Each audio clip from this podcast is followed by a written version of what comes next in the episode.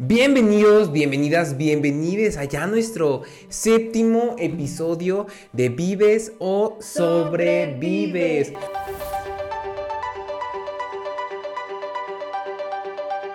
Oigan, qué padre. A ver, episodio 7, tema nuevo, invitada, pues ya, ya sabemos que nadie aquí está de cajón en esta primera temporada de este podcast y el tema de hoy es un tema súper interesante que va muy de la mano de lo que hemos hablado con anterioridad, que es em, cómo dejar de ver nuestros errores como eso y verlos como una experiencia, como algo que nos eh, permite estar en la posición en la que nos encontramos al día de hoy y nos llevaron a evolucionar. ¿Tú qué opinas sobre esto que vamos a hablar el día de hoy? Pues muchas gracias, los saludamos muy gustosos en donde estamos aquí compartiendo con ustedes un espacio muy ágil. Y el ejemplo que primero me llegó es cuando hablan de estas historias de Steve Jobs, el, el, concepto Connecting the Dots, que decía que en la universidad tuvo de estas materias optativas y le tocó caligrafía, que entre que si hacía o no sentido tener una materia de estas cursando la, la carrera que llevaba, hizo todo el sentido después. Entonces a veces estamos parados en medio de la nada y no tiene sentido lo que hay alrededor o son cuatro caminos, digamos, más menos, eh, que se ven exactamente igual o podrían ser exactamente lo mismo. Y hay una línea por ahí que se llama bioingeniería cuántica y que le preguntas al pulso, sigo o no sigo, está muy loco, pero desde la kinesiología, la terapia corporal y un montón de líneas que han venido surgiendo y sustentando por qué hacerle caso a nuestro cerebro emocional que es está conectado con nuestra sabiduría interior, puede guiarnos mejor. Pero regresando al punto de Steve Jobs, él decía, mirando hacia atrás hace todo el sentido la diferencia que dio a los procesadores, eh, a, las computadoras, el que tuvieran la facilidad de cambiar los iconos, los dibujitos, poder hacer esto de poner las letras bonitas, porque IBM y todas, eh, Macintosh y todas esas opciones que iban surgiendo eran tan grises, tan aburridas. Entonces, ese diferenciador, en donde una clase simple que pudo haber sido muy aburrido o salirme de decir, ¿y esto qué tiene que ver para mí? Si la vida te llevó para allá, mantente a mirar con curiosidad, que hay toda una materia en Harvard en relación a esto que es Curiosity como tal, y hay libros de ello, me voy a mantener con curiosidad observando cómo vine a parar aquí. Y entonces hizo toda la diferencia conectando los puntos en reversa, ese tipo de materias que parecen sin chiste.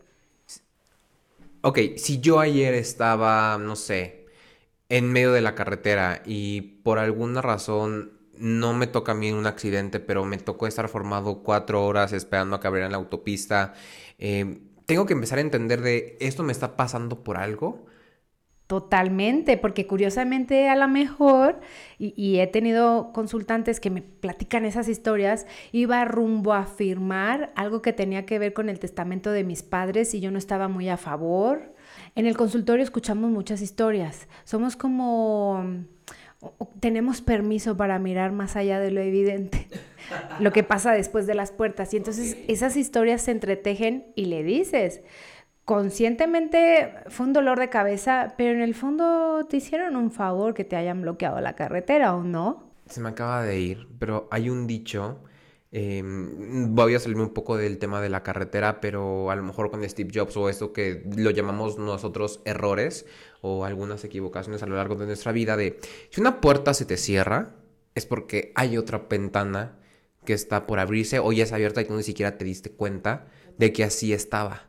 Y creo que así nos hemos... Eh, se van a sentir súper identificados por, por justamente esto. De dejemos de obsesionarnos con una con una eh, opción a la cual chance y no estamos destinados a, a tomarla. Y a ver, mijo, tienes aquí esta otra alternativa, ¿por qué no la tomas?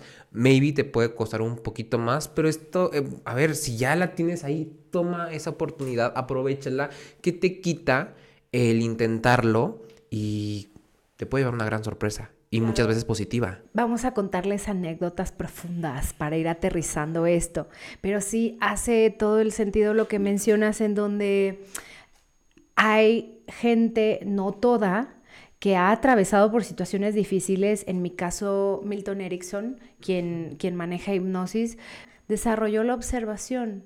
Si no me bloquean de alguna manera, no me da la curiosidad de irme por otro caminito, pero a veces nuestros planes no son los planes de la vida.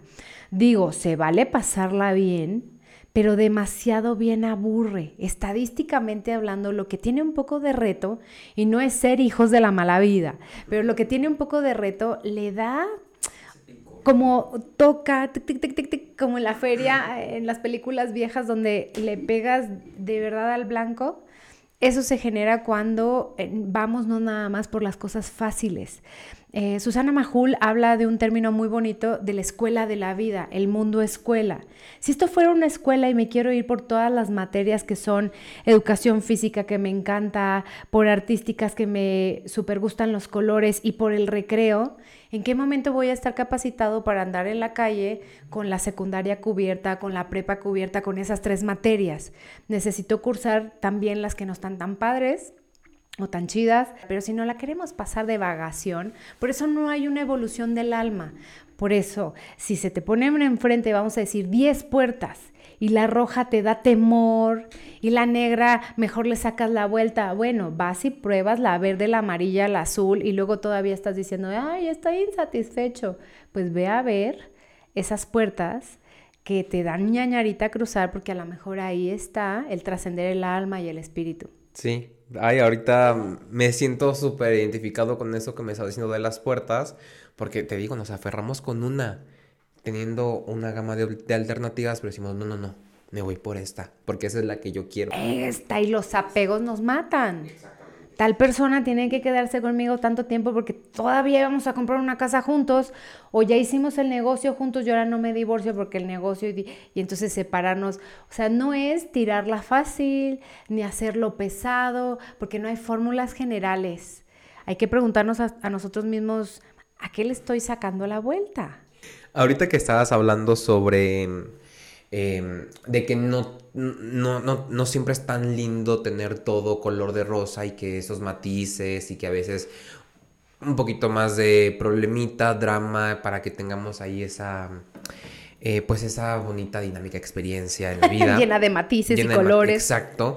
Eh, yo, perdón señores, yo soy la persona más gorda que se pueden imaginar en la vida. ¿Más Entonces, más gorda. Ay, está chulísimo. La vida es un mole.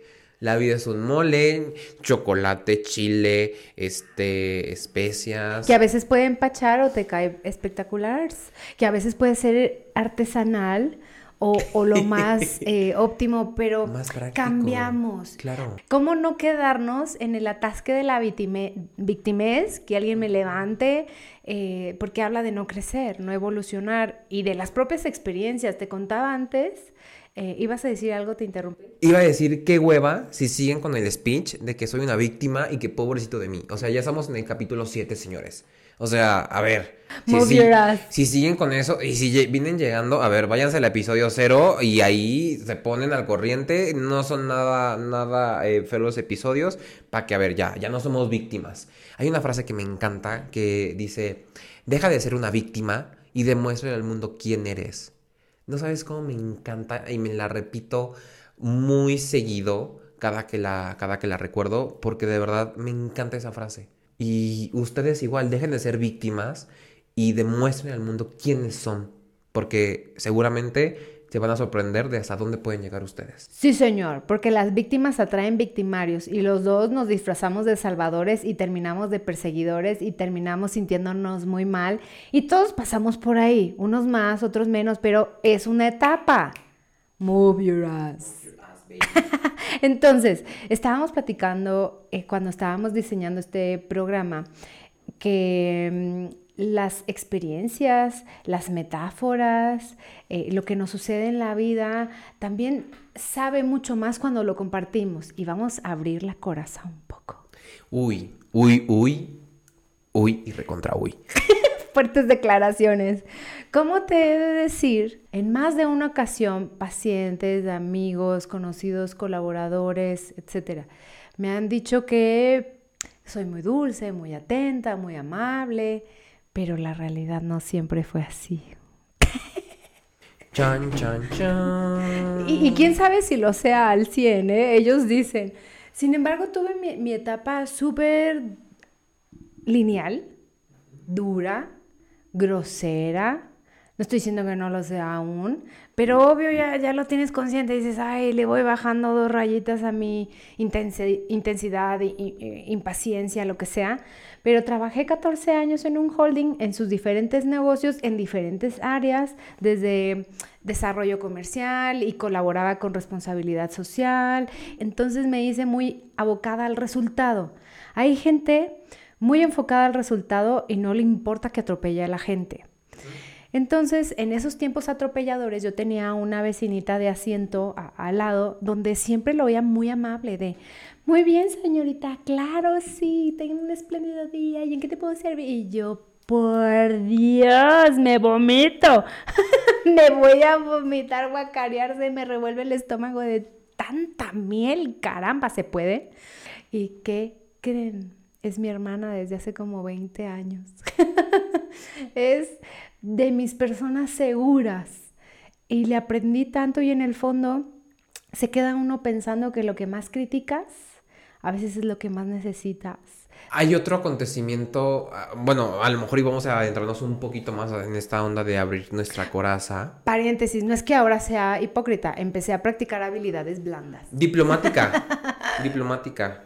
No, aprendí que, que sí se puede ser muy dulce, pero em, también voy a abrir otro capítulo de mi vida. Mis papás trabajaban muchísimo y me dejaban encerrada. Em, después de que salía a la escuela me echaban como mascotita en mi casa, encerrada hasta que se hiciera de noche. Eso era súper duro. Estar de 7, 8 años, eh, bastante tiempo sola. Por eso me hice muy rumiante, muy pensante y muy, no me gusta que me toquen, eh, el contacto. Entonces cuando entendí de dónde venía eso, y después de un coraje y un dolor, así de llorar de cuando explicaba esas etapas de me encerraban como mascotita, o hablar de mi papá como me sonaba y me sangraba las piernas de golpazo, hasta era una historia sabrosa si era víctima, ¿no? Vean cómo sufrí. Pero luego le das la vuelta y dices, de la que me salvaron, porque en México hay muchas heridas sexuales. Y entonces cuando nos dejan encargados por ahí y por allá, a veces algún familiar, algún vecino, algún amigo, amiga, nos pueden, amigue, nos puede pasar algo eh, en, este trayecto y nadie nos explica. Y entonces, eh, en mis propios procesos terapéuticos entendí que así fue la manera en que me pudieron salvar mis papás. Obvio, no la libré al 100 que hubiera situaciones raras, inmediatamente las, las conté y que después me causó muchos problemas, ¿no? Sí me encargaron de repente en casa de unos vecinos donde eran tres niños y que si quiso haber tocamientos o algo, o sea, no pasó a mayores, pero contar eso a mis papás, me agarraron frente a un Cristo y me pusieron, persínate que no te vas a volver a dejar tocar por un hombre.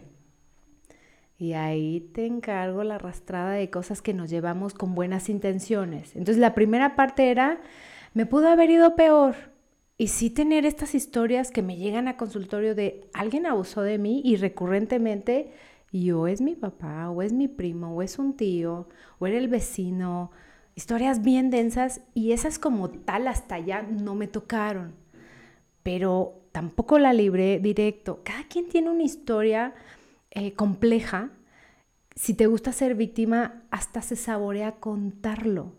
Pero si requiero dejar de atraer victimarios o dejar de salvar gente, me pongo a evolucionar y hoy te puedo contar eso, sí, con, cierta sensación de dices, caramba, tantos niños así, pero ya no rompo a llorar, porque era terrible como, la vida me hizo esto, cómo nos suceden estas otras cosas, cómo nadie mira y entonces apesta todo lo que se ve a colores y a flores y alegría, como mi vecina que ahora es mi hermana postiza y que nos amamos caño.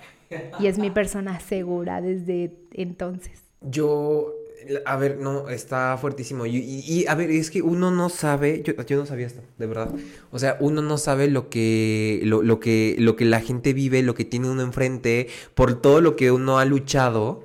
Y está muy cabrón, o sea, wow, o sea, todos somos guerreros de nuestra propia, pues de nuestra propia lucha. una lucha interna con la cual tenemos que lidiar y nosotros decidimos cómo queremos afrontarla, si en un modo de víctima o en modo de, güey, pues soy protagonista, soy guerrero y véanme, aquí estoy, chingón, parado, dándolo todo. Si en parte puedo parecer sobreviviente de lo que pudiera ser una tragedia, pero precisamente hoy estamos hablando en cortas palabras de resiliencia, como algo no es un fracaso, no es solo un dolor o una victimez, levanto los tres cachos que quedan de mí o los que sean y siguiente nivel. Que en su momento, sí, a ver, nos queda claro, duele muchísimo y tenemos que vivir la emoción y bueno, pues sí, lo lloro, pero también chiflando y aplaudiendo como lo hemos dicho muchas veces en este episodio, en, perdón, en, el podcast. Y todos tenemos una historia, todos tenemos algo que contar, algo de que... Em, pues una experiencia que a ustedes les puede funcionar como un, ah, ok, es un referente de qué es lo que puedo hacer, qué es lo que no puedo hacer, o cómo aprovechar esto que me está pasando actualmente para que en un futuro tenga la certeza y la esperanza de que todo va a mejorar. Porque indiscutiblemente todo mejora. Yo tengo varias también. Si así lo piensas, ¿cuál es la top ten tuya?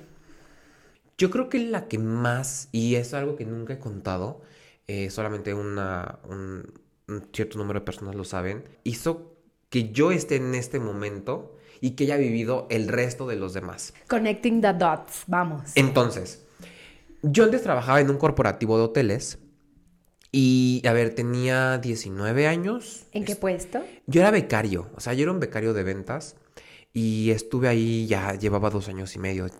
Tenía ya mucho, yo una carrera fructífera dentro de ese corporativo porque la neta yo hacía muy bien mi trabajo. Lo hacía muy bien. Entonces, en una de las tantas eh, celebraciones de, pues, eres del departamento de ventas, fuimos a festejar el cumpleaños de un amigo que era, que era mi jefe y que lo quiero muchísimo. Me puse hasta el culo de borracho. O sea, me ahogué en alcohol. Yo. ¿Qué era? ¿Una posada, una fiesta, una comida? Era un, cumpleaños. Y me puse anal, de verdad, mal, mal, mal, mal, mal. Em, a ver, morrito de 19 años que dice, ay, güey, todo lo puedo, sí, jiji, jajaja. Y, a ver, no estábamos en el, en el lugar de trabajo, estábamos a unas cuantas cuadras. Y, ¿qué pasa? Me piden el Uber porque yo estaba inconsciente, yo no... Es más, yo no recuerdo eso que, eso que estoy contando. Em, blackout. Blackout horrible. Entonces me piden un Uber a mi casa y yo despierto al día siguiente y estaba en el lobby del hotel con dos guardias del hotel viéndome, esperando que yo guardias, reaccionaría. Cosita, como si fuera sonámbulo, no lo despierten. Ajá, y entonces yo de repente abro los ojos y veo así a dos, o sea, como de película, dos cabecitas así como que se van enfocando. Y de repente veo todo como ambientado en el lobby y dije, Madre Santa. ¿Qué hago? ¿En dónde estoy? o sea, muchas preguntas. Y fue, es en el lobby del hotel, joven. Yo de puta madre. ¿De dónde trabajabas? Sí, eran las 7, 8 de la mañana. ¿Pero tú te habías subido un Uber? Sí, resulta ser que eh, el lunes que llegó a la oficina, a ver, yo llegué al trabajo y dije, ya, me van a correr hoy. Llego, em, me, se acerca mi jefe y me dice, a ver, tú vente a la oficina. ¿Qué pasó? Yo dije, güey, la neta, no sé. Solo sé que desperté en el lobby del hotel y, ya, según esto me pidieron un Uber. No sé, no sé qué pasó, no sé si yo me bajé a la fuerza, me bajé porque sí, si quería vomitar. al Uber y no, me subieron, me subieron y ya luego yo hablé con el del Uber y le dije, güey, ¿qué pasó? Me dice, pues te bajaste, te quisiste bajar. Y caminé como dos cuadras para llegar al hotel. En cuanto llego al hotel me desvanezco me quedo dormido, ahí tirado, aplastado, me tomaron fotos porque estaba el guardia, el que el gerente que en turno que hace guardia guardia nocturna y pues tiene que hacer una bitácora de todo lo que sucede. Entonces, güey, pues este cabrón del corporativo viene, se quedó dormido y y pues aquí está, entonces ve, todo el mundo vio las fotos, recursos humanos, y no me corrieron porque pasó después todo el tema del terremoto del 2017, y pues cada quien hace sus cosas, la neta, pues te digo, yo hacía muy buena chamba, pero ya no me contrataron, o sea, ya quedé congelado porque había otros becarios antes que yo y a ellos sí les dieron la planta. O sea, venías haciendo buen desempeño para romperla ahí adentro. Yo de verdad, te lo prometo, hacía las cosas muy bien.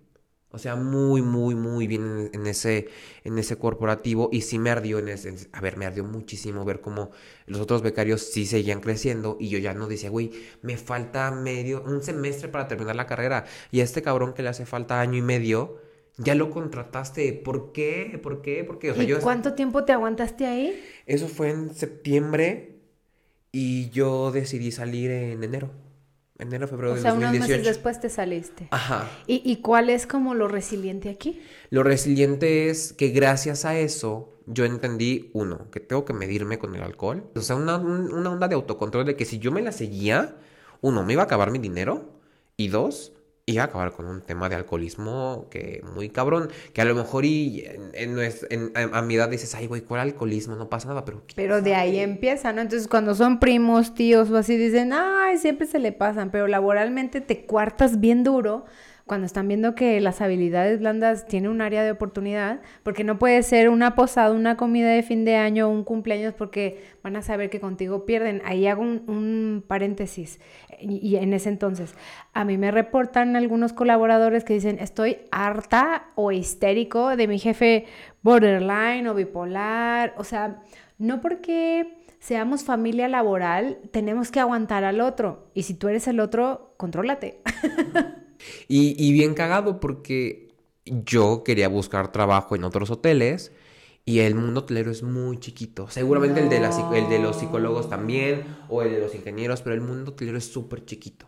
Entonces de repente digo, ay, hola, soy Daniel Rodríguez. Ah, el, el, de, el de lobby. ¿Es en serio? ¿Te decían eso? Caramba. Es que es súper chiquito. el chisme corrió cabrón. O sea, me pasó con tres entrevistas. No, sí pasa. ¿Y cómo le diste la vuelta? Gracias a esa decisión, uno, ya tengo autocontrol, ya me sé medir en el tema de, alcohol, conozco a una de mis mejores amigas, conozco la calidad de vida en, en, el ambiente laboral, porque, a ver, tengo un horario súper lindo de 9 a 6 de la tarde, de lunes a jueves, y los viernes de 9 a 2, cosa que muchas ocasiones no sucede. Bueno, lo hotelero es complejo ese horario, ¿no? Sí, hay temas de retos laborales indiscutiblemente, pero me siento muy bien. Y ojo, tampoco hubiera conocido al que hoy es mi ex. ¿No? Ni te hubiera conocido yo a ti. No te hubiera conocido yo a ti y por ese ex no hubiera, eh, y si no hubiera conocido a ese ex, no hubiera eh, tomado la decisión de hacer este podcast. Y así un montón de cositas que digo, güey, gracias, qué bueno que dormí en el hotel, en el lobby, porque si no, no tendría la vida que hoy, que hoy tengo y que hoy soy, porque gracias a eso maduré. Claro, y, es cuando la calamidad se hace como toda la bendición. Sí, y de verdad, hoy no sabes cuánto gusto me da haberme quedado dormido.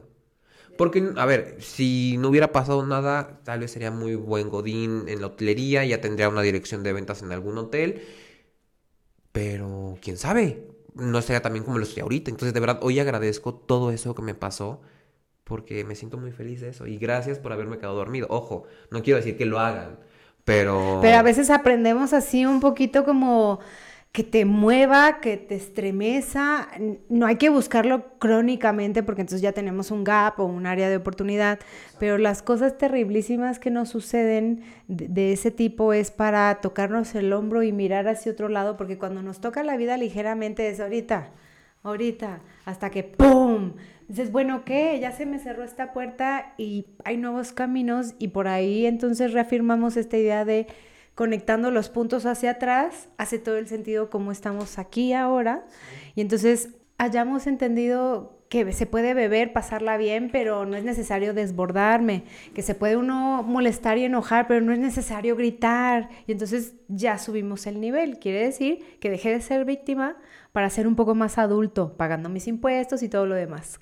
Y eso es súper padre. y a eso voy con el objetivo de este episodio de repito, dejar de ser víctimas y demostrar quiénes somos. Porque todo nos pasa para algo y hoy gracias a eso ya crecimos, ya, ya somos más maduros a todo eso y podemos contar nuestra experiencia desde un punto de vista de... no, o sea, hacerlo desde algo más de, güey, eres un chingón, lo vas a hacer siempre. ¿Te equivocaste? Ok, levántate, continúa, la vida sigue, no estás muerto, aún respiras. Y, conectamos esta idea del podcast anterior en donde em, la autoestima es este niñito interno que se quedó en algún momento encapsulado y que se siente incapaz de generar, atraer eh, gente valiosa, oportunidades. Y el autoconcepto es este adulto que está regañando todo el tiempo a este peque. Entonces, se vale poder entender estos dos canales porque es tan fácil entrelazarlos. Entonces, seamos buenos con nosotros mismos, tratémonos amablemente y decir, a ver, Voy a respirar 10 veces si es necesario y si este reto viene a mí, aunque parezca lo peor o incluso el, el, peor jefe o el peor trabajo que me haya tocado, siempre hay algo que aprender cuando dejo de estar en modo víctima, me hago responsable y con curiosidad voy a averiguo qué me estará queriendo enseñar la vida en esta etapa. Y es que a veces, ahorita que me estás diciendo que la gente no se permite evolucionar, se me viene a la mente el dicho que va de más vale viejo, conocido que nuevo por conocer. Y nos quedamos en esa zona de, no me atrevería a decir confort, porque a ver, no es como que nos estemos muy cómodos mientras sufrimos. Y si sí, pues mira, chécate, ve a terapia, porque no está padre normalizar la, eh, la, la, crisis. Ay, mira, psicolizados. Deberías de estudiar psicología y hacer segunda carrera, por favor. Ya me lo han dicho. Porque ya le agarraste onda y aconseja muy bonito. Sí, ay, fíjate que sí se aconseja bien bonito. Me llegó un mensaje hace poquito de un muchacho que gracias al podcast se va a animar a tomar terapia y porque no se siente tan cómodo con su relación, porque hay algo que no está como antes y pues tengo que revisar qué está pasando. Entonces, güey, qué chingón, qué padre, qué bueno que estás animándote a, a cambiar tu vida con o sin, qué importa, pero lo importante es que tú estés bien. Entonces, qué bueno que te estás permitiendo evolucionar y lo que le dije fue, todo mejora. ¿Te va a costar? Pero sé firme, porque no sabes lo lindo que se siente una vez los primeros cuatro o cinco meses vas a estar muy de la fregada, que dientes para afuera dirás estoy bien, pero en el fondo te vas a sentir muy de la fregada.